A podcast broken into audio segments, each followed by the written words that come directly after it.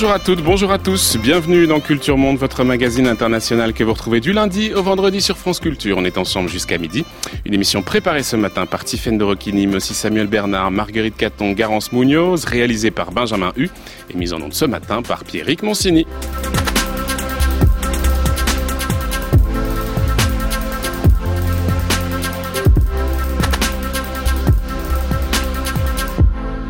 Troisième volet de notre série consacrée à la péninsule coréenne, après nous être intéressés au contexte politique et géopolitique qui rend si incertaine la perspective d'une réconciliation entre Pyongyang et Séoul, après avoir évoqué les modèles de développement économique au nord comme au sud, place aujourd'hui à la société sud-coréenne et aux maux auxquels elle est confrontée, de la prospérité au El Joseon, la société sud-coréenne à la dérive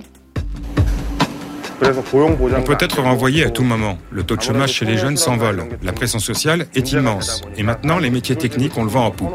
Pour moi, c'est incroyable. Avant, quand on était soudeur, on se faisait traiter comme un domestique. Et maintenant, même les jeunes diplômés souhaitent se reconvertir ici. Si j'étais resté en Corée, je serais probablement en train de travailler jour et nuit, 24 heures sur 24, dans une grande entreprise. Regardons la réalité de la Corée. Vous ne pouvez pas échapper à ce système qui vous fait travailler sans aucune vie personnelle. Ce n'est pas la vie que j'avais envie de subir.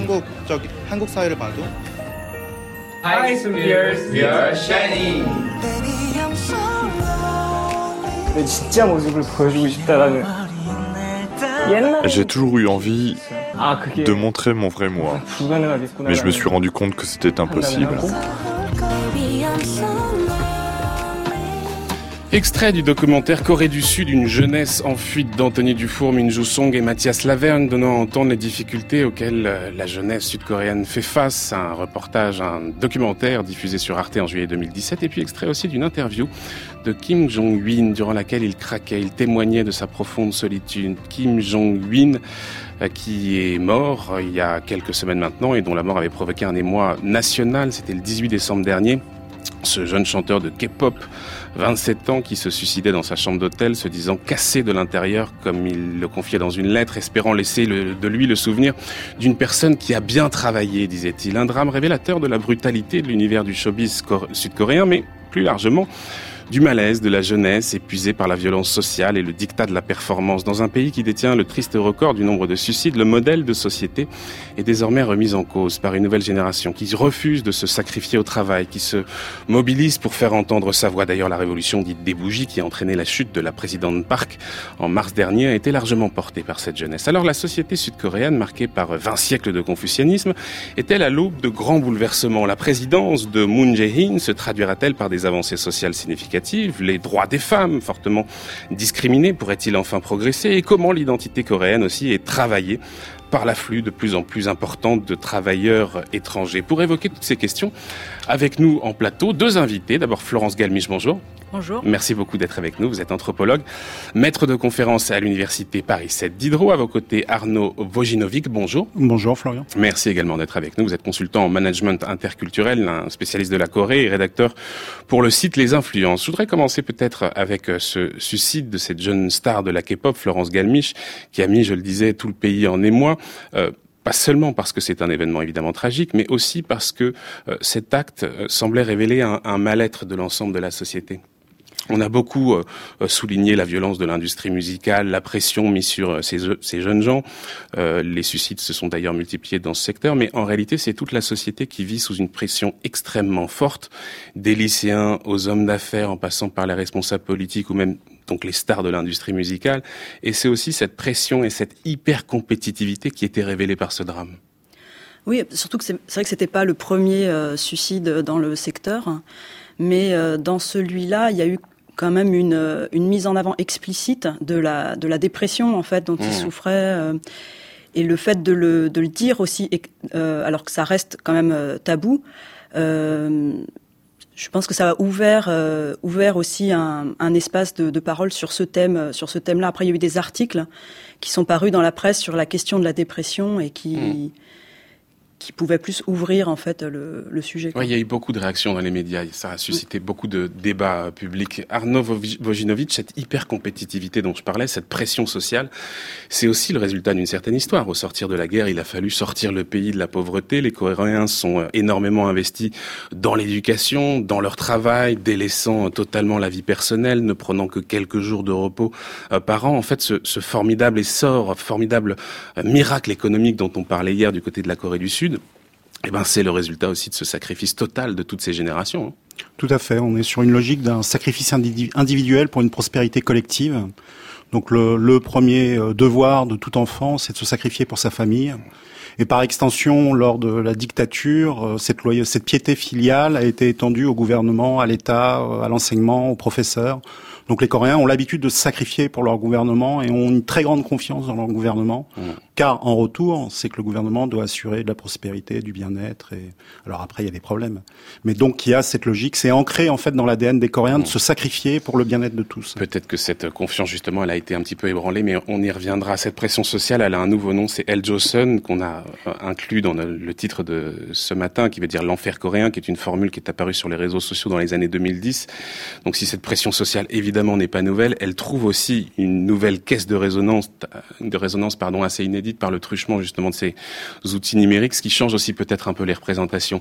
Euh, Florence Galmiche, euh, pourtant si pendant très longtemps ce, ce dévouement était parfaitement intégré et accepté par l'ensemble de la société, aujourd'hui il semble en tout cas pour part remis en cause, notamment par les jeunes. L'un des symptômes de ce rejet, de cette aliénation par le, pour le travail, par le travail et, et ce rejet aussi peut-être de l'autorité des aînés, c'est l'explosion du nombre de start-up.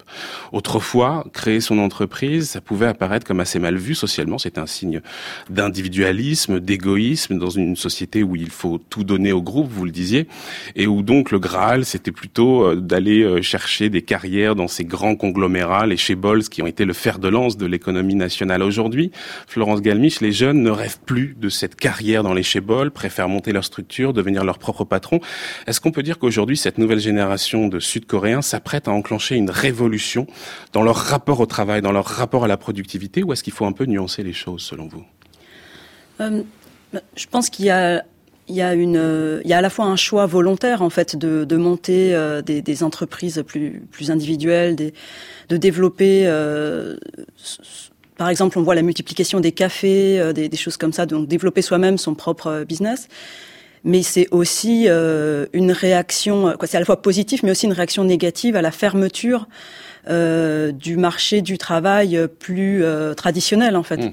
Oui, il faut dire que les jeunes euh, sont confrontés aujourd'hui au chômage, ce qui est un peu une nouveauté en réalité. Hein. Exactement, là, le taux de chômage parmi les jeunes est de 10% à peu près, donc ça reste plus faible que, que d'autres pays, mais euh, ça correspond pas à la promesse qui avait, fait, qui avait été faite entre guillemets, qui justement avait justifier quoi les, efforts qui ont été consentis par les générations précédentes, etc. Ils étaient consentis au nom du de la de la prospérité pour euh, pour tous. Et là, euh, il y a un décalage entre euh, ces attentes et le, hmm.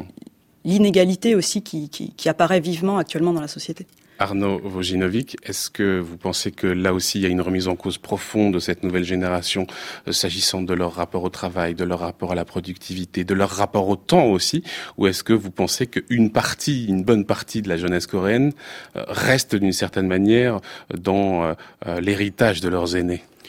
Moi, je pense réellement qu'il reste dans le modèle, dans l'héritage. Mm. Mais effectivement, il y a eu une crise économique en 2008 où la Corée du Sud a eu un ralentissement très fort de son économie, a pas réussi à sortir de cette ornière.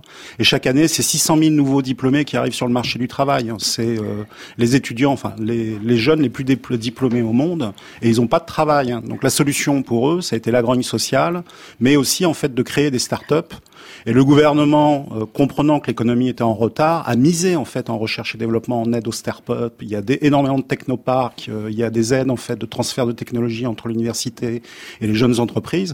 Donc il y a énormément de start-up créées. Et dans les start-up, là, comme ils sont pionniers, ils se disent on va tenter de nouvelles choses en mmh, management. Mmh. Et ils sont en train d'inventer dans les startups de nouveaux modèles de management. Alors après, ce que font les Chebol, ils sont à l'affût et font des rachats, réintègrent en fait ces startups. Donc on reprend un système classique de management. Mais celles qui réussissent sont en train de développer de nouvelles formes de management. Et vous parliez de la crise de 2008, on peut aussi évoquer la crise de 1997, la grande crise asiatique qui avait beaucoup touché la, la Corée du Sud et qui avait été importante parce que depuis euh, l'après-guerre, les Sud-Coréens étaient sur une pente ascendante permanente. On allait toujours euh, vers euh, plus d'enrichissement et cette crise de 97, elle vient rappeler au fond au pays que on peut reculer, que la pauvreté ne va pas toujours en se résorbant. Et c'est vrai que c'est un choc dans l'opinion sud-coréenne. Autre choc peut-être Florence Galmiche, 2014, le pays qui vit ce drame national, le naufrage du ferry Sewol dans lequel 304 personnes trouvent la mort, et d'ailleurs beaucoup de jeunes. Euh, quand ce bateau était en train de sombrer, on avait dit à ces jeunes lycéens de ne pas bouger, de rester sagement dans leur cabine, et ça leur a coûté la vie. C'est vrai que cet événement, c'est peut-être un point de rupture dans la confiance des jeunes à l'égard de leurs aînés. Il y a quelque chose qui s'est brisé ici.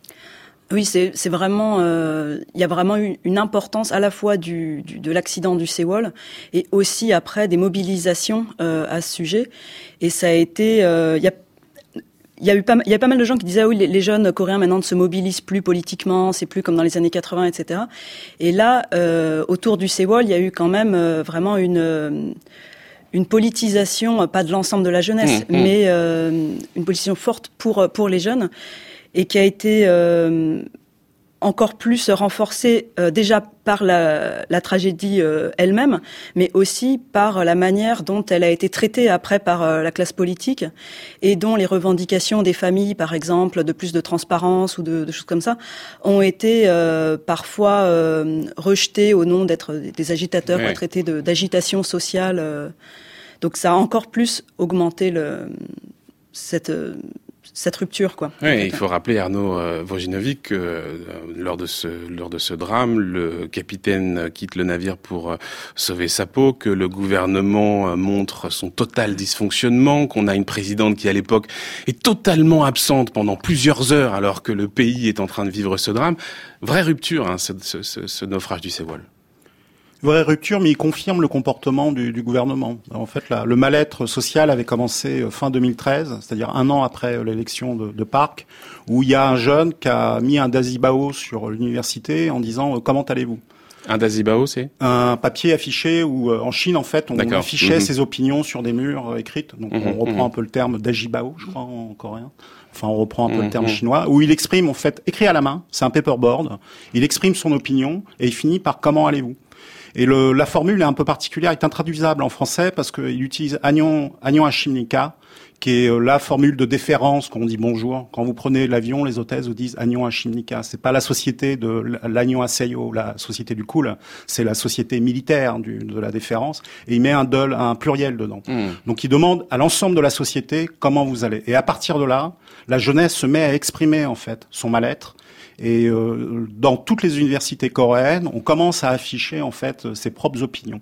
Et quand le Sewol, donc on a une jeunesse qui est bouillonnante, qui a pas de travail, qui trouve que la société s'occupe pas d'elle, qui peuvent pas s'exprimer, ils ont trouvé un moyen d'exprimer, de s'exprimer. Et quand le Sewol, euh, il y a le drame, la, la présidente montre aucune empathie euh, vis-à-vis -vis de la souffrance des familles. Et là, ça a été un débordement mmh, total. Mmh. Quoi, vous parliez, Florence Galmiche, tout à l'heure de la question des mobilisations. Il y a quelques mois, je rappelle pour les auditeurs, de l'automne 2016 au printemps 2017, le pays connaît toute une série de manifestations, ce qu'on avait appelé la révolution des bougies. Les gens descendaient dans la rue, bougies en main, peut-être les plus importantes mobilisations depuis la, chute de la dictature en 1987. Ce qui avait provoqué ces mobilisations, bah, c'est les scandales de corruption dont on a un peu parlé hier, qui avaient touché le pouvoir, ce qui a conduit à la destitution de la présidente conservatrice Park Jong-hee. Mais euh, est-ce que c'est seulement ça? Est-ce que finalement, c'était pas aussi la volonté de mettre fin précisément à ce, système d'asservissement? Est-ce que c'est pas aussi le ras-le-bol de cette jeunesse qui est extrêmement mobilisée pour ces manifestations? Oui, oui bah, il y a eu euh, un, des points qui est, important aussi dans le, discours du, du El donc, qui est pas non plus général, hein, qui, a fait un peu le, qui a fait le buzz aussi, mais, qui, dit quand même certaines choses. C'était la question de l'inégalité en fait et du notamment par rapport à l'éducation euh, et sur le fait que le l'appartenance familiale influençait finalement plus que les efforts consentis dans l'éducation pour avoir un bon travail. Et dans le scandale qui, a, entouré Pak Keunier, il y a, et avec l'histoire de Chechunchil, c'est cette euh, conseillère un peu de l'ombre. Il y avait aussi celle qu'on appelait la Raspoutine. Voilà, bah, ça a été voilà le, nom. Euh, il y avait aussi l'histoire que sa fille euh, aurait été favorisée, quoi. Mmh, mmh. Manifestement, c'est le cas pour entrer dans une des grandes universités. Et donc pour la jeunesse qui qui travaille extrêmement intensivement pour préparer ce, ce concours d'entrée à l'université, euh, de voir que en fait euh, certaines personnes peuvent avoir des, des passe droits euh, pour pour entrer dans pour avoir le sésame en fait dans les dans les grandes facs. ça aussi c'était une, une, une crise vraiment profonde quoi du du, mmh. du contrat ou de du cadre euh, auquel il, dans lequel il consentait euh, plus ou moins. Hum. Et est-ce que vous pensez que ces événements euh, pourraient pousser cette jeunesse à davantage se politiser? Parce que en Corée du Sud, les jeunes restent un peu à la marge des affaires politiques. D'ailleurs, dans les collèges, dans les lycées, il y a des règlements extrêmement stricts qui interdisent de mener des activités politiques, qui vous interdisent d'adhérer à un parti, qui vous interdisent aussi de faire grève. alors que précisément, cette jeunesse, c'est celle qui, dans les années 60-70, était beaucoup mobilisée contre la dictature, pour la démocratisation du pays euh, cette politisation, elle s'est un petit peu euh, essoufflée. Est-ce que vous pensez que cette révolution des bougies pourrait entraîner une repolitisation de cette jeunesse? Je pense qu'il y a une repolitisation, mais qu'elle prend pas les formes euh, qu'elle a prises dans, pour les générations précédentes. Hmm. Et notamment, il y a en Corée, c'est valable pour d'autres pays, mais en Corée c'est particulièrement fort, tout l'espace d'Internet, euh, en fait, qui est aussi un des moyens d'expression de, de, la jeunesse et euh, sur, laquelle elle s'investit euh, beaucoup avec euh, une forme, par exemple, de, d'expression politique qui va être aussi la caricature, la parodie, le, lancement aussi, par exemple, de, de néologismes, et puis après, de, avec des, systèmes de hashtag, etc., de, de rassemblement d'articles autour d'un mot qui fait euh, qui fait un peu étendard. Donc il y avait Helchoson, mmh, il y a mmh. l'histoire des toutes les expressions sur les cuillères, cuillère dorée, cuillère d'argent, sale cuillère pour euh, euh, à partir de l'expression cuillère d'argent dans la bouche pour dire mmh, quelqu'un qui a un soutien familial. Donc je pense que la jeunesse, elle s'exprime aussi beaucoup à travers ces mouvements sur sur le net, qui peuvent être parfois minorés par les personnes habituées à des formes de mobilisation euh, plus classiques, mais qui, à mon avis, euh, dans le contexte coréen, est quand même pas à négliger. Quoi. Hmm. Arnaud Vojinovic, euh, l'élection du président Moon, qu'on pourrait positionner au centre gauche, disons, c'est euh, aussi le résultat de cette vague de contestation, c'est aussi le résultat de l'espoir euh, qui naît après une grande période, en tout cas, euh, de, de, de, dominée par les, les conservateurs. depuis son arrivée, il y a un certain nombre d'annonces qui ont été faites, l'augmentation du, du, salaire minimum, revalorisation des retraites, une meilleure intégration de cette jeunesse qui, on le disait, est, est désormais confrontée à ce chômage, plus de 10% aujourd'hui. comment les Coréens perçoivent-ils ces propositions? Quelles sont les, leurs attentes par rapport à ce, gouvernement qu'on dit progressiste Et est-ce qu'on peut vraiment attendre des avancées sociales et sociétales de ce gouvernement?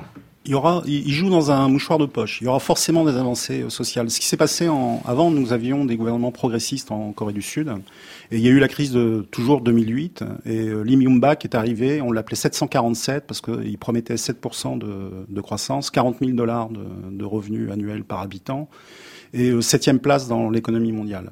Aucune des promesses n'a été tenue. Mais il a été élu sur ça. En fait, ça a été un gouvernement conservateur qui a fait beaucoup de mal à la démocratie coréenne. Park geun derrière, a été un gouvernement conservateur qui a fait aussi beaucoup de mal euh, à la démocratie coréenne. Et l'arrivée de Moon reprend euh, ce qu'avaient commencé en fait les, les, présidents progressistes à reconstruire la démocratie. Et donc il doit réparer ce qui a été fait par Lee et par Park il y a des syndicalistes qui sont en prison, donc il y a eu une amnistie, mais tous n'ont pas été amnistiés. Il y a des députés qui sont partis. Il y a un député qui a pris 12 ans de prison pour sédition. C'est comme si, euh, euh, à un moment donné, euh, Mélenchon partait en prison pour 12 ans, François Ruffin prison, Katmer prison, et que la France insoumise soit dissoute pour sédition. C'est cet hmm. impact-là en Corée du Sud qui a eu lieu pendant la présidence Park et Lee et Park. donc, il faut donc Moon arrive derrière et il doit reconstruire. Alors déjà, il y a eu des bêtises qui ont été faites avec la Chine, donc il doit reconstruire les liens d'amitié avec la Chine. Il a commencé à, à, accorder. Il y a un député qui avait pris un an de prison et inéligibilité à vie parce que, euh, enfin bon, il a fait sauter l'inéligibilité, donc le gars va pouvoir se représenter. Il y a eu une grâce pour 6440 euh, syndicalistes qui a été fait en fin d'année. Donc il est en train de reconstruire les choses. Mais derrière, il a une presse conservatrice qui l'attaque euh, très fortement, qu'il remette en cause sur tous ses choix. Et il reste en fait un fort mouvement conservateur en Corée du Sud euh, qui l'attaque, mais vraiment méchamment. Donc il doit faire très attention. Et en Corée du Sud, il n'est pas rare d'avoir des affaires un peu sulfureuses pour euh, apporter l'opprobre sur mmh. un président ou autre. Florence Galmiche, qu'est-ce qu'on peut attendre de ce président Moon en termes d'avancée sociale et sociétale comme, comme vous, vous veniez de dire, il y, a, vraiment une reprise du, de, des évolutions qui avaient été initiées euh, au moment de euh, Nomouyon, etc. Euh, donc il y a un changement euh, aussi qui peut après aboutir à un niveau légal euh, qui est important, mais qui va se passer assez lentement, à mon avis. Quoi. On peut pas prévoir, mais hmm. et alors que le, les attentes de la, de la population, notamment des jeunes, sont pour des changements plus rapides en fait, et avec des, des effets. Donc il risque d'y avoir des déceptions je pense comme, comme il y a eu avec euh, Nomouyon, en fait, où quand il a été élu, il y a eu beaucoup d'espoir, et où après, il a subi beaucoup de critiques dans son propre camp. Je voudrais qu'on parle de la question des femmes. En Corée, il est impossible de passer du temps en famille, avec mon bébé ou mon mari. J'ai lu qu'en Europe du Nord, la famille, c'est la priorité. Alors c'est pour cela qu'on est venu et qu'on a commencé à s'y intéresser. Quand je travaille, je me sens chaque jour dans l'impasse. Même si j'ai une idée, une solution à un problème, je dois d'abord suivre le protocole de l'entreprise. Mon travail est devenu sans intérêt. Deux paroles de femmes, toujours extraites de ce documentaire Corée du Sud, une jeunesse en fuite. La question des femmes, Florence Galmiche, qui font l'objet toujours d'une grande violence de la part des hommes. Alors des violences physiques, malheureusement, il y a des affaires de viol, de meurtre, euh, peut-être euh, l'un particulièrement notable, cette jeune femme qui avait été tuée dans une gare du quartier branché de, de, de Gangnam euh, par un homme qui disait détester les femmes. Euh, il y a aussi une violence, j'allais dire, plus ordinaire, je mets des guillemets, fait de discrimination, d'accès au travail, euh, d'inégalité salariale. par ailleurs, il y a des droits qui tardent toujours. On en parlera, notamment la question de l'avortement, qui n'est autorisé qu'en cas d'inceste, de viol, de troubles génétiques chez le, chez le fœtus. Est-ce que la société coréenne est prête à discuter de la condition et du droit des femmes Et est-ce qu'il y a des avancées qu'on peut attendre de la part de ce nouveau gouvernement? Je pense que là-dessus, euh, quand même, il y a, y a, quand même des choses qui changent. Euh, il y a eu euh, l'abolition euh, de la notion de chef de famille dans les années 2005, entre 2005 et 2008. C'est l'abolition du code de famille, ça? Voilà quoi, la réforme du code de la famille mmh, avec mmh, l'abolition mmh. de, de, la notion de, de, chef de famille qui était qui a, qui a quand même euh, mis du temps en fait à être euh, à être adopté cette cette réforme, mais qui a eu qui a des très grandes conséquences. Que, que prévoyait le code de la famille avant et qu'est-ce qui a changé? Alors c'est-à-dire qu'en fait chaque personne était sous l'autorité d'un chef de famille mhm. et donc par exemple euh, même une femme euh, qui devient veuve par exemple euh, ne devenait pas elle-même chef de, de, la famille mais passait sous l'autorité éventuellement de son fils ou etc.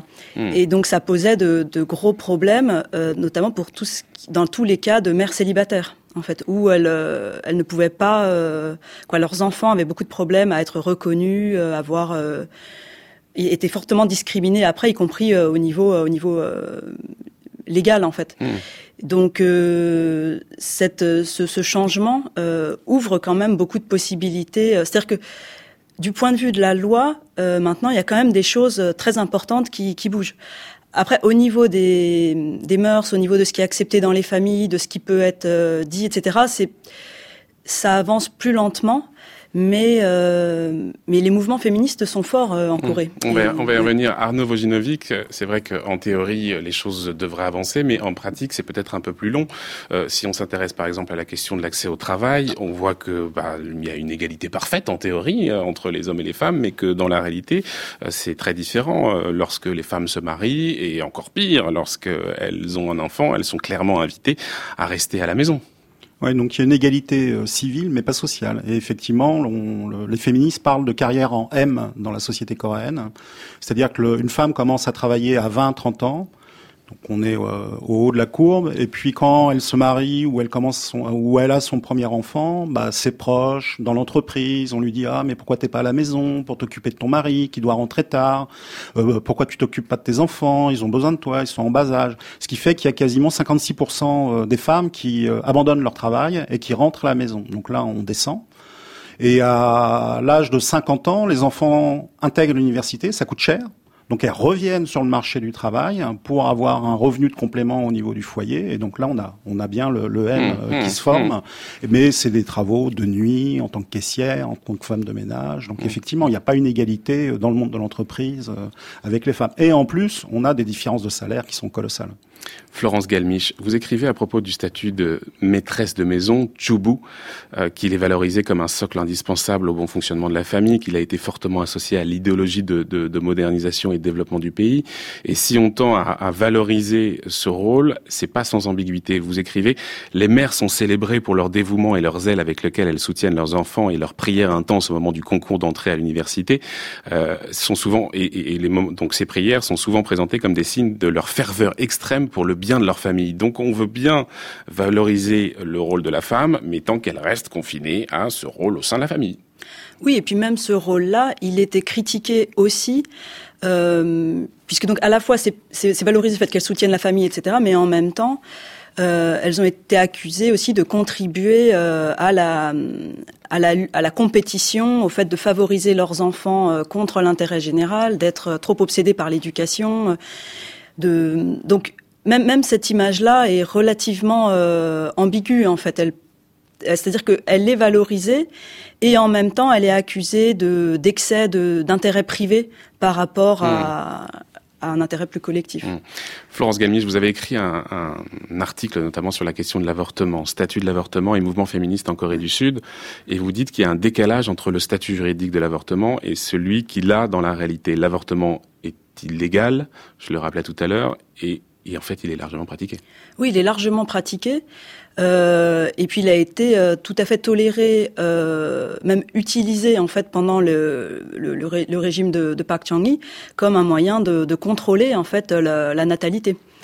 Donc euh, c'est ça, le, la légalisation de, de l'avortement n'a pas été une revendication euh, féministe avant, avant récemment. Comment comprendre? C'est-à-dire que le, il était en réalité très très pratiqué. Euh, et le, cette, cette tolérance euh, s'est renversée à partir de 2010 quand il a commencé à avoir une inquiétude très forte sur la, la dénatalité.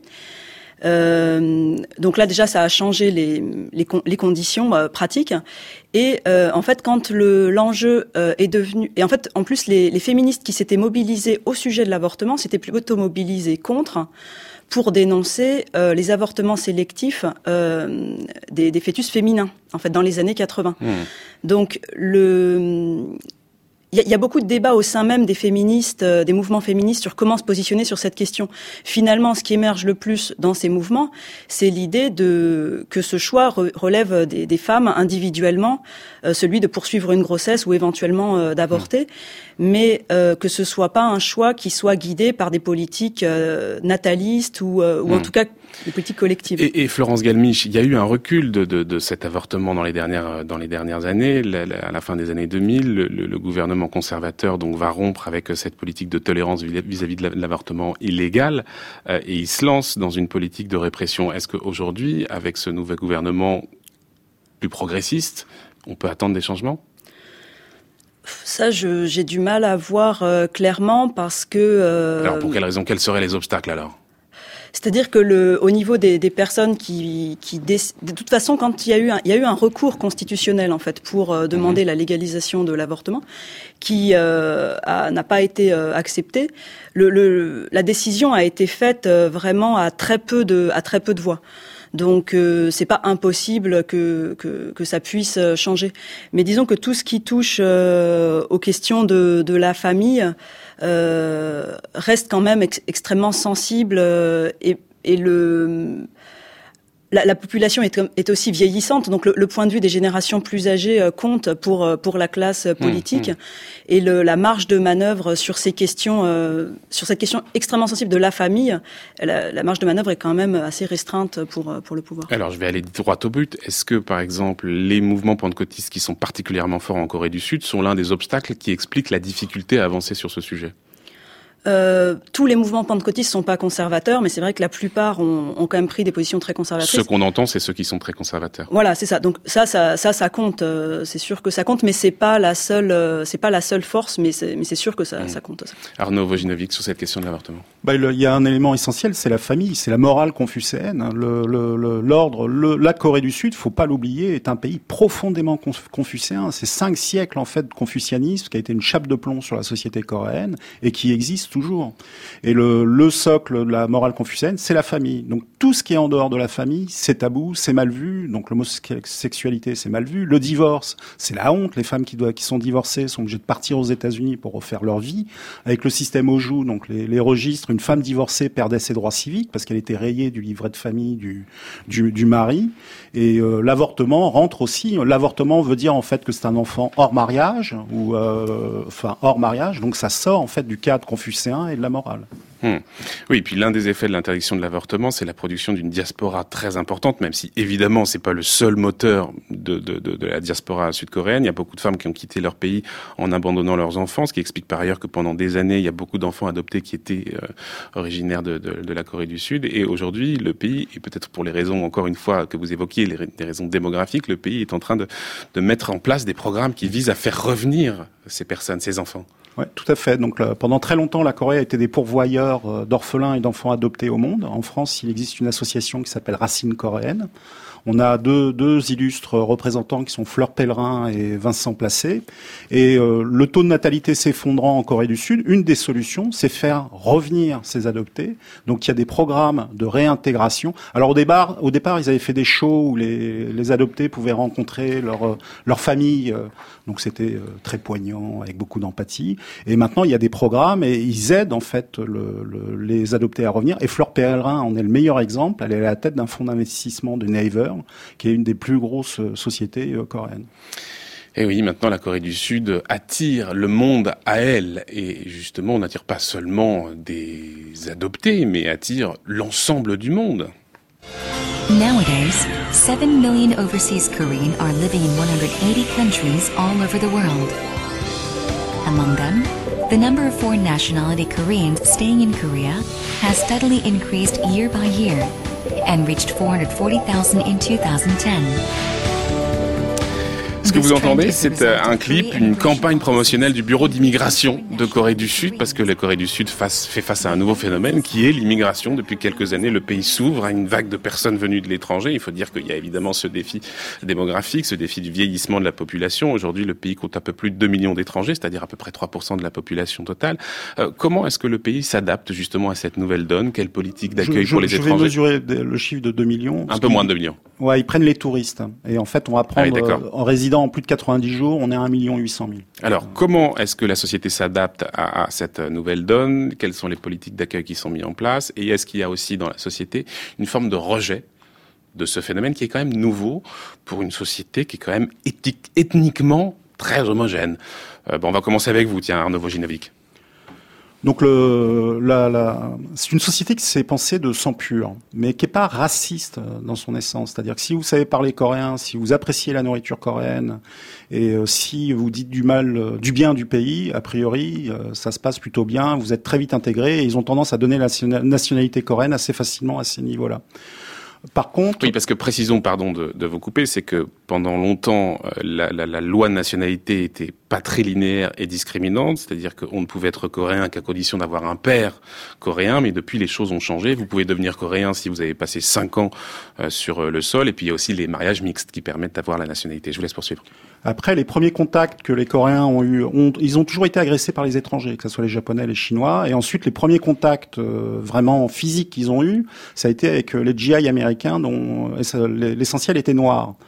Donc il y a une défiance de l'étranger. Ils sont très curieux, mais il y a aussi une défiance. Donc on, globalement, on n'aime pas trop les gens qui viennent de l'étranger, mais ils sont aussi très ouverts. Et il y a euh, une discussion au sein de la société sur la notion de multiculturalité, excusez-moi, où euh, ils se, c'est vrai, ils sont de sang pur, mais ils ont conscience qu'ils doivent s'ouvrir, qu'ils doivent intégrer en fait euh, les Kosianes, donc les enfants de Mongols, Chinois et autres, et qu'ils doivent intégrer aussi ces nouveaux étrangers qui sont venus travailler en Corée.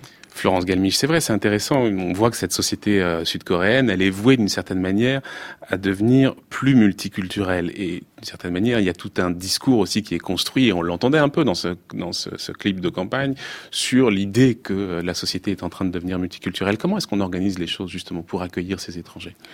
En fait, déjà, selon l'origine des étrangers, il y a beaucoup, il y a des très grandes différences euh, dans la manière dont ils sont perçus ou acceptés.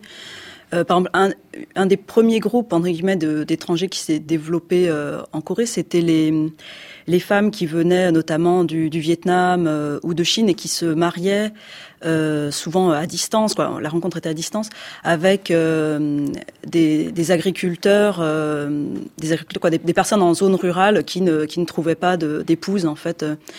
Et donc par exemple ça, ça a été une catégorie qui au début même encore maintenant, a, souffert de fortes discriminations, de violences, etc. Et pour qui il y a eu une très forte mobilisation euh, quand même d'ONG ou d'associations de, défense des droits euh, pour mettre en valeur aussi la, contribution de, ces femmes à la survie des villages, au fait qu'il y a des écoles qui pouvaient du coup se réouvrir ou, perdurer, etc. Donc par exemple, ce groupe-là est est passé d'être assez invisibilisé à euh, une certaine valorisation actuellement. Hmm. En revanche, euh, quand il s'agit des, de, de, travailleurs euh, masculins euh, dans, dans, dans, l'industrie, par exemple, là, le, il y a beaucoup moins de, de, de soutien organisé. Quoi, oui, parce qu'on considère qu'ils prennent le travail de, de Coréens qui aujourd'hui en auraient besoin. Ça, je hmm. je connais pas assez les, les débats vraiment là-dessus, mais disons qu'on ne voit pas de, de, de fort comité de soutien, je trouve, hmm. comme, comme on a vu pour, pour ces femmes. Arnaud Vojinovic. Par rapport, bah, les, les, étrangers en fait sont une sous-catégorie sociale, donc ils n'ont pas accès à des emplois euh, de diplômés ou autres. Ils vont travailler, ça va être des, des, emplois en fait dégradants que ne veulent pas faire des Coréens. Hmm. C'est-à-dire que quand il y a, des, nouvelles, il y a des nouvelles lois là qui ont été passées dans les années 2000 justement pour encadrer le travail des étrangers. Oui, oui, il est, il est encadré, mais il, il, y a une différence en, en Corée entre la loi et son application. C'est-à-dire que par exemple, si là il y a une, une, nouvelle loi qui vient de sortir, si un employeur est accusé de violence sexuelle, il ne peut plus euh, faire travailler l'étranger. Hmm. Donc vous dites, on a quand même de la marge en termes de réglementation pour faire appliquer les choses. On est encore en train, au, jour d'aujourd'hui, de découvrir des, des, régions où il y a des esclaves. Euh, il y avait une région, euh, alors ils aiment pas en parler, à l'ouest, où il y avait des exploitants de marais salants qui faisaient travailler en fait des esclaves qui étaient coréens. Hum, hum. Donc des fois des conditions de travail qui sont très très dures. Donc les syndicats à l'heure actuelle en, en, Corée du Sud ont plus tendance à s'intéresser euh, aux populations autochtones qu'aux étrangers. On va accueillir un nouvel invité, c'est Benjamin Joanneau qui est avec nous depuis Séoul, qui est maître de conférence à l'université Hongguik et qui est chercheur associé au centre de recherche sur la Corée de l'EHESS. Vous vivez, Benjamin Joanneau, en Corée depuis maintenant quasiment 25 ans. Vous vous intéressez particulièrement à la question de la ville. On va tenter de voir ce que cette ville nous dit justement sur la société coréenne et sur ses évolutions. L'une des premières choses qui frappe le touriste qui débarque dans une ville coréenne, c'est ces immenses barres d'immeubles de 10, 20, 30 étages qui s'enchaînent les uns derrière les autres. Il y a par exemple tout le long de la qui mène à Séoul, on voit justement ces barres d'immeubles, on les appelle les apateux, les appartements. Alors pour les Français que nous sommes, ces immeubles sont font irrémédiablement penser à nos, à bars HLM, sauf que si chez nous, euh, ces immeubles ne sont pas des, zones prisées, recherchées, et que ces habitants se retrouvent ici souvent, euh, faute d'avoir d'autres choix, en Corée, en revanche, ces immeubles sont très prisés. Alors, quelles sont les raisons, Benjamin Joanneau, qui expliquent que les Coréens recherchent ce type euh, d'habitation et, et, comment vit-on dans ces complexes, Benjamin Joanneau? Il y a eu effectivement, euh, à partir des années 70, un revirement qui a contribué à euh, une revalorisation de la vie dans ces ensembles résidentiels que l'on appelle en, coréen, en, en, en anglais-coréen, euh, des apateux. Euh, effectivement, à partir des années 70, il devient euh, important d'essayer d'obtenir un, un, appartement de la sorte, car c'est le symbole de l'ascenseur social, euh, il y a aussi toute une spéculation autour de ces appartements, ce qui va entraîner à partir donc de ces années la constitution d'une classe moyenne en Corée du Sud. C'est la théorie de la géographe Valérie Gelezo qui a travaillé sur ce sujet. Et euh, par la suite, pendant euh, les années qui ont, les 50 années qui ont suivi, euh, cette passion pour les apateux ne s'est pas démentie, même s'il y a eu des petites explosions de la bulle. À vrai dire, cela continue à être un habitat qui représente symboliquement une, une, sorte de, de, promotion sociale et qui ne représente absolument pas ce qu'est le HLM mmh. chez nous, ce qui serait l'équivalent en termes esthétiques et mmh. visuels, parce que cela ressemble pas mal à ce que l'on a connu, ces bars euh, impersonnels euh, dans nos banlieues. Alors, outre justement cette dimension esthétique, euh, c'est surtout la, la, sociabilité peut-être que je voudrais qu'on discute. Quel type de sociabilité dans ces zones? Comment les espaces interrésidentiels permettent aux habitants de se rencontrer, d'échanger? Est-ce qu'il existe une vraie vie sociale ou est-ce que au contraire cette verticalité, cette extrême concentration produit finalement de la solitude, de l'isolement, de l'individualisme? Alors, il y a différents types d'apateux ou de complexes résidentiels. Il y en a qui fonctionnent mieux que d'autres en termes de sociabilité. Euh, à une certaine époque, quand c'était encore des petits ensembles, on a retrouvé des formes de sociabilité traditionnelles où, par exemple, les femmes se retrouvaient sur le toit, là, les toits terrasses, pour faire le kimchi, euh, le, le, le condiment national coréen ou d'autres activités de groupe. Cela a beaucoup disparu. Désormais, euh, on est plutôt dans des espaces où il y a une vie relativement euh, individualiste. Euh, beaucoup de ces, de ces résidences sont en fait pour être euh, de manière métaphorique comparées à des cités dortoirs, mmh. car on y passe peu de temps, en tout cas euh, il va y avoir une grande différence entre les hommes et les femmes. On va dire qu'en général, les hommes, ils passent peu de temps parce qu'ils passent plus de temps au travail et avec les collègues. Et les femmes et les enfants, ils vont y passer plus de temps. Donc il y a déjà des différences en termes de genre dans l'occupation des lieux et les pratiques. Euh, et euh, cela entraîne en fait une désagrégation des, des, liens plus traditionnels qui étaient autrefois centrés autour du quartier, mais surtout de la ruelle, des micro-ruelles même des, du plan traditionnel de la ville coréenne et euh, autour du quartier que l'on appelle d'ailleurs toujours en coréen d'un mot qui signifiait également le village, Maeul. Et cette vie de village, même dans une très grande ville, qui a existé jusqu'aux années 70, a quasiment disparu de presque tous les quartiers de Séoul euh, à cause de justement ces nouvelles formes d'urbanisation qui ont entraîné des nouvelles formes euh, de, de, sociabilité euh, et inversement, je voudrais dire, parce que ces formes ne sont pas apparues pour rien non plus, euh, et, et, tout cela donc a entraîné euh, bien évidemment euh, toutes sortes de dysfonctionnements. on peut imaginer que habiter dans ces grands ensembles, ces grandes bars, où l'on ne parle pas ou très peu à ses voisins, que l'on ne connaît pas en général, euh, ça, cela entraîne bien évidemment une solitude urbaine hmm. dans une société euh, où il y a beaucoup de compétition, où il y a euh, toutes sortes de, de dysfonctionnements que l'on connaît. Cela, bien sûr, a entraîné hmm. euh, des problèmes et désormais il y a une réflexion autour de la manière d'améliorer ce, ce, vivre ensemble dans ces espaces. Alors justement, justement, ça c'est peut-être un point sur lequel je voudrais vous entendre, parce qu'on entend très bien, il y a cette sociabilité un peu appauvrie. Par ailleurs, ce sont des ensembles qui maintenant ont un certain âge, qui ont vieilli, qui sont assez délabrés. Donc il faut repenser un peu les choses. En août 2013, le maire de Séoul, Park Won-soon, avait annoncé le début d'un nouveau paradigme dans l'aménagement urbain. Les blocs d'appartements uniformes, disait-il, ont standardisé nos vies, gâchant nos paysages urbains uniques. C'est quoi désormais le projet urbanistique pour la ville coréenne et quel avenir justement pour cette ville verticale? On verra qu'il y en a une à côté, mais pour l'instant pour cette ville verticale. Eh bien, euh, effectivement, il y a tout un mouvement qui n'est pas neuf, qui a commencé il y a une bonne quinzaine d'années, qui euh, essaye de, de, revoir un petit peu euh, le programme. Et d'abord euh, d'imposer une forme de décroissance concernant cette urbanisation, urbanisation qui a été euh, un petit peu sauvage et, et, en tout cas uniformisante, en essayant de privilégier une diversité, une mixité au niveau des quartiers, tant au niveau euh, des bâtiments eux-mêmes, urbanistiques, que au niveau bien évidemment social. Cela devient une réalité dans certains quartiers de Séoul et euh, depuis quelques années, on peut parler, j'ai envie de parler d'une ère des quartiers car on redécouvre les quartiers, on redécouvre ce que c'est que la marche, on redécouvre le plaisir des jardins et aussi de l'habitat individuel qui était tombé un petit peu, euh, je dirais, euh, en, en, en, déshérence parce qu'on trouvait que c'était quelque chose qui appartenait au passé alors qu'on en redécouvre le charme désormais. Donc il y a effectivement une copie qui a été revue. Cela va prendre très longtemps car sur une ville de plus de 10 millions d'habitants, tout le monde ne peut pas changer d'habitat et revenir à l'habitat individuel, mais il y a en tout cas un désir de recréer des communautés. Et on parle mmh. beaucoup de ce mot communauté, le community building, la construction de reconstruction des communautés disparues, que ce soit au sein des résidences ou non.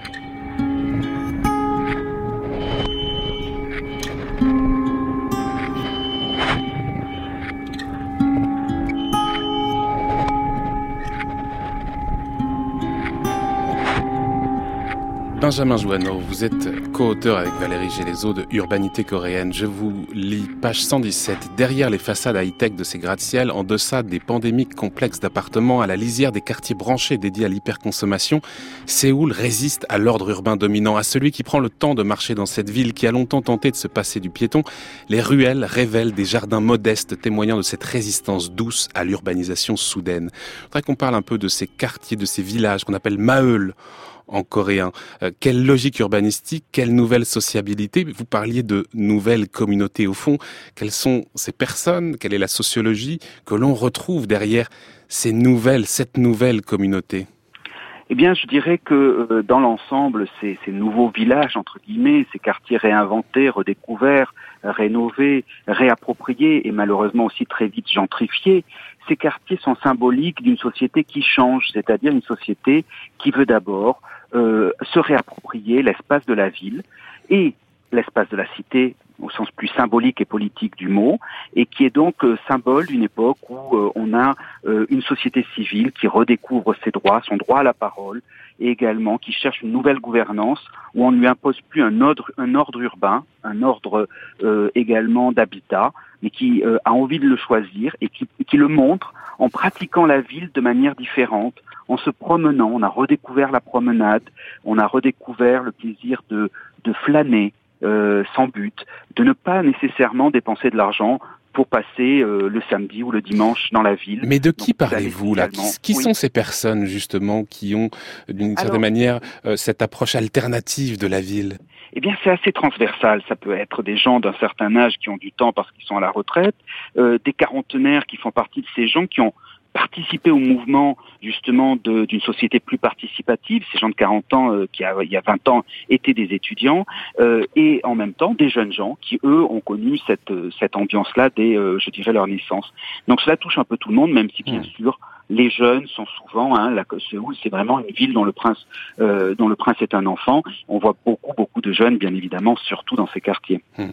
Benjamin Joanneau, je voudrais qu'on parle un peu des hanok, les maisons traditionnelles coréennes, qui ont été beaucoup décimées dans les années 2000. Je crois qu'il en reste un peu plus de 10 000 aujourd'hui, mais à peine plus. C'est des maisons avec euh, des toits en tuiles ou même parfois en chaume. Elles étaient conçues en fonction de leur environnement, avec une vraie réflexion sur la terre, sur les saisons. Dans les régions froides, par exemple, les hanok étaient euh, construits sur un carré avec une cour pour mieux retenir la chaleur, alors que dans le sud, elles étaient beaucoup plus ouvertes pour faire circuler l'air. Et paradoxalement, lorsqu'il a été envisagé de faire passer une loi pour les préserver, beaucoup de ces propriétaires se sont empressés de les détruire pour construire des bâtiments plus grands et plus modernes. Comment le comprendre?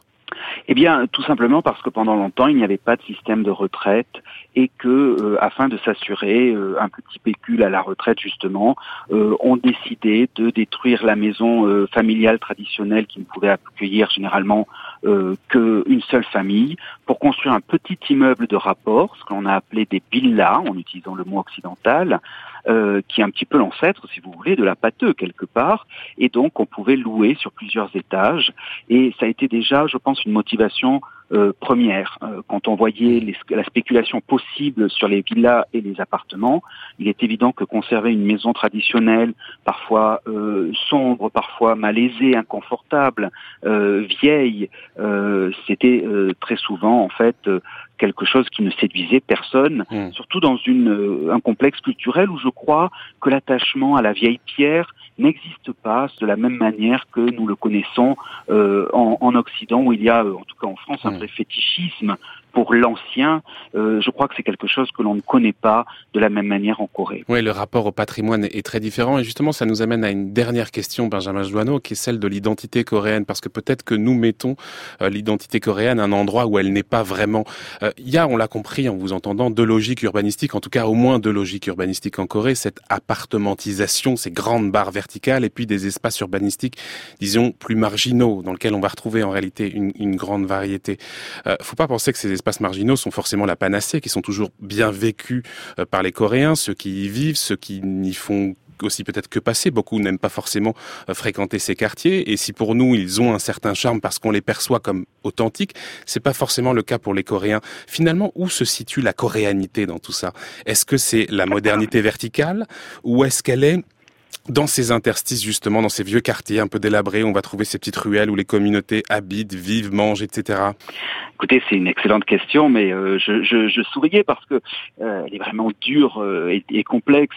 je dirais qu'effectivement, on a perdu quelque chose qui a existé dans un passé, qui est de plus en plus vécu sous le mode du mythe. Donc, on ne sait plus exactement ce qui était la réalité il y a 40, 50 ou 100 ans. Donc, c'est difficile d'en parler. En tout cas, il est évident que nous avons maintenant une, une réalité métissée euh, à Séoul et en Corée du Sud. Euh, on, a un mélange d'appartements, de, maisons anciennes qui sont désormais plus ou moins patrimonialisées, euh, plus ou moins muséifiées, et des villages qui sont en, train d'essayer d'être sauvés, mais comme vous le disiez, ce n'est pas parce qu'ils sont gentrifiés que pour autant ils recréent du lien social. Il y a souvent aussi derrière cela une bonne volonté, mais qui cache beaucoup d'échecs.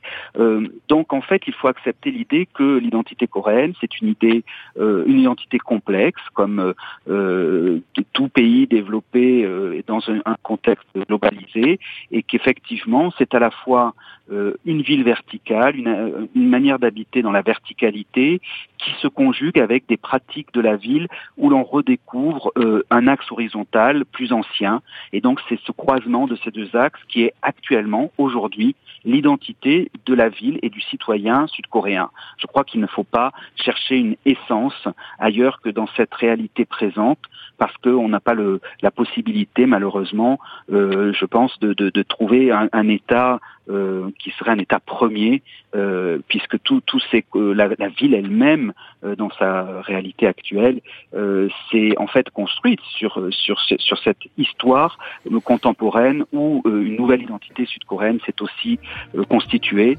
Donc les deux, les, je pense que les deux axes sont, sont véritablement à croiser pour essayer de trouver ce qui pourrait être une forme de coréanité évolutive et que je serais très loin de vouloir voir comme une essence absolue.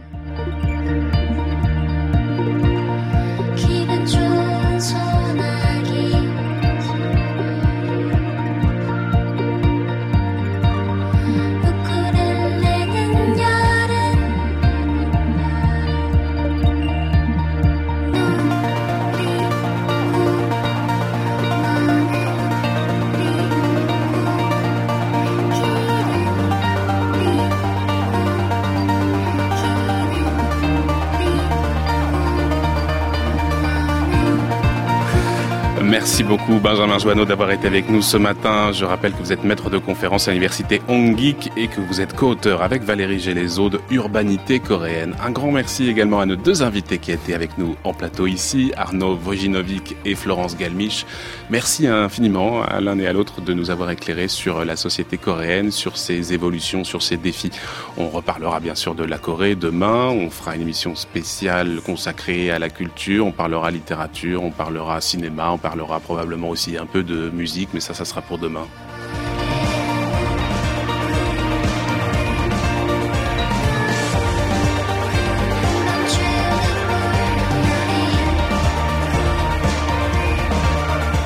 Et ce morceau, c'est Ukulele is Summer du groupe coréen Ukuruku. On mettra les références sur le site de Culture Monde. 11h53 minutes, l'heure pour nous de retrouver Brice Couturier.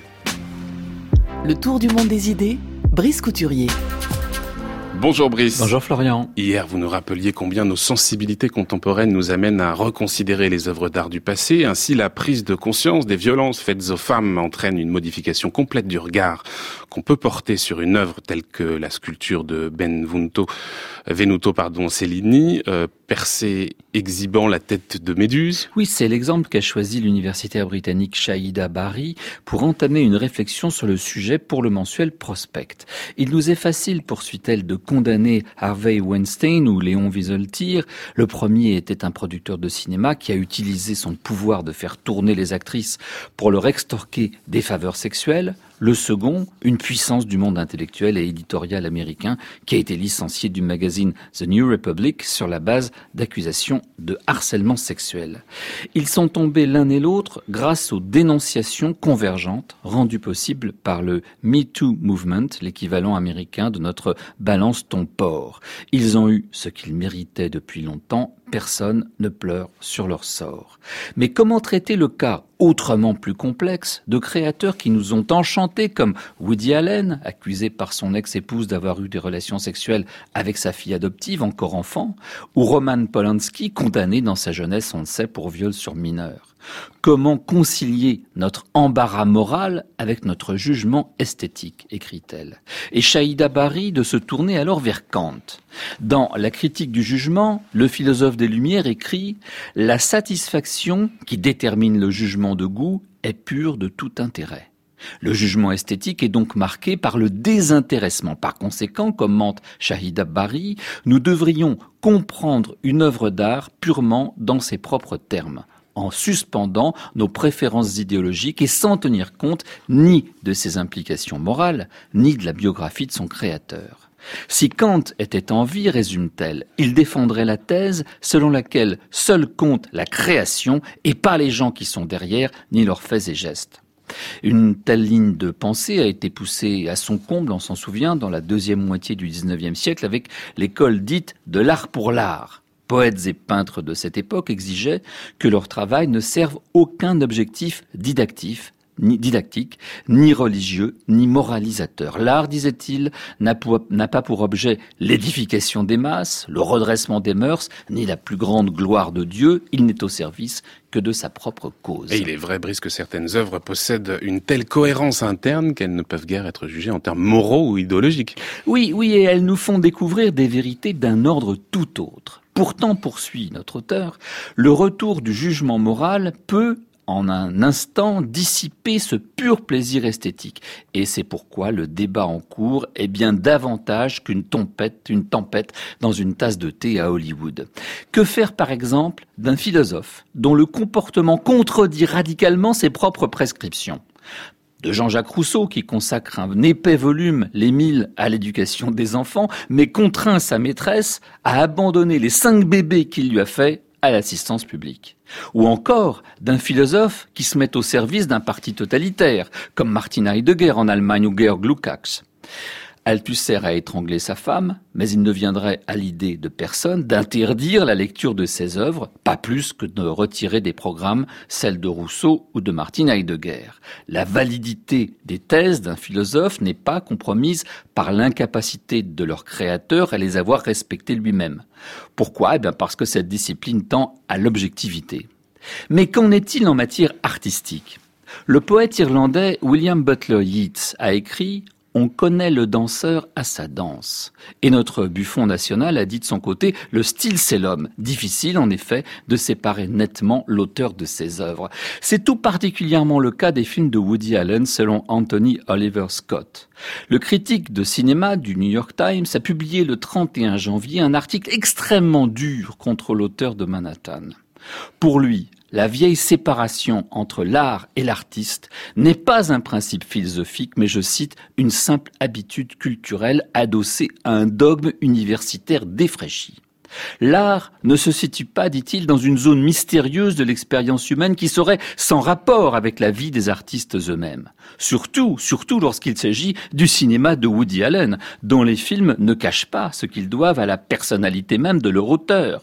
Une partie du plaisir que son public prend à les regarder tient précisément à ce qu'il y cherche des indices renvoyant à la vie de Woody, à ses goûts, à ses marottes et parmi celles-ci, sa passion des très jeunes filles. Une des illusions les plus puissantes encouragées par l'art populaire, écrit-il, est que ces créateurs sont des gens que nous connaissons, non pas tant parce que leur vie s'étale dans la presse people, que parce qu'ils infusent dans leur production des éléments de leur propre vie. Et encore une fois, c'est tout particulièrement le cas de Woody Allen. Je cite toujours le critique du New York Times. Le narcisse névrosé de ma génération, sorte de pont entre la psychanalyse du XXe siècle et la culture contemporaine du selfie et des réseaux sociaux. Dès lors, comment se désintéresser des fautes morales de sa vie privée? Merci beaucoup Brice Couturier. Vous continuerez à voir des films de Woody Allen? Oui, oui, moi ça me dérangera pas. On peut retrouver bien sûr votre chronique sur le site de France Culture, www.franceculture.fr. Dans un court instant, c'est Olivia Gesbert et la grande table.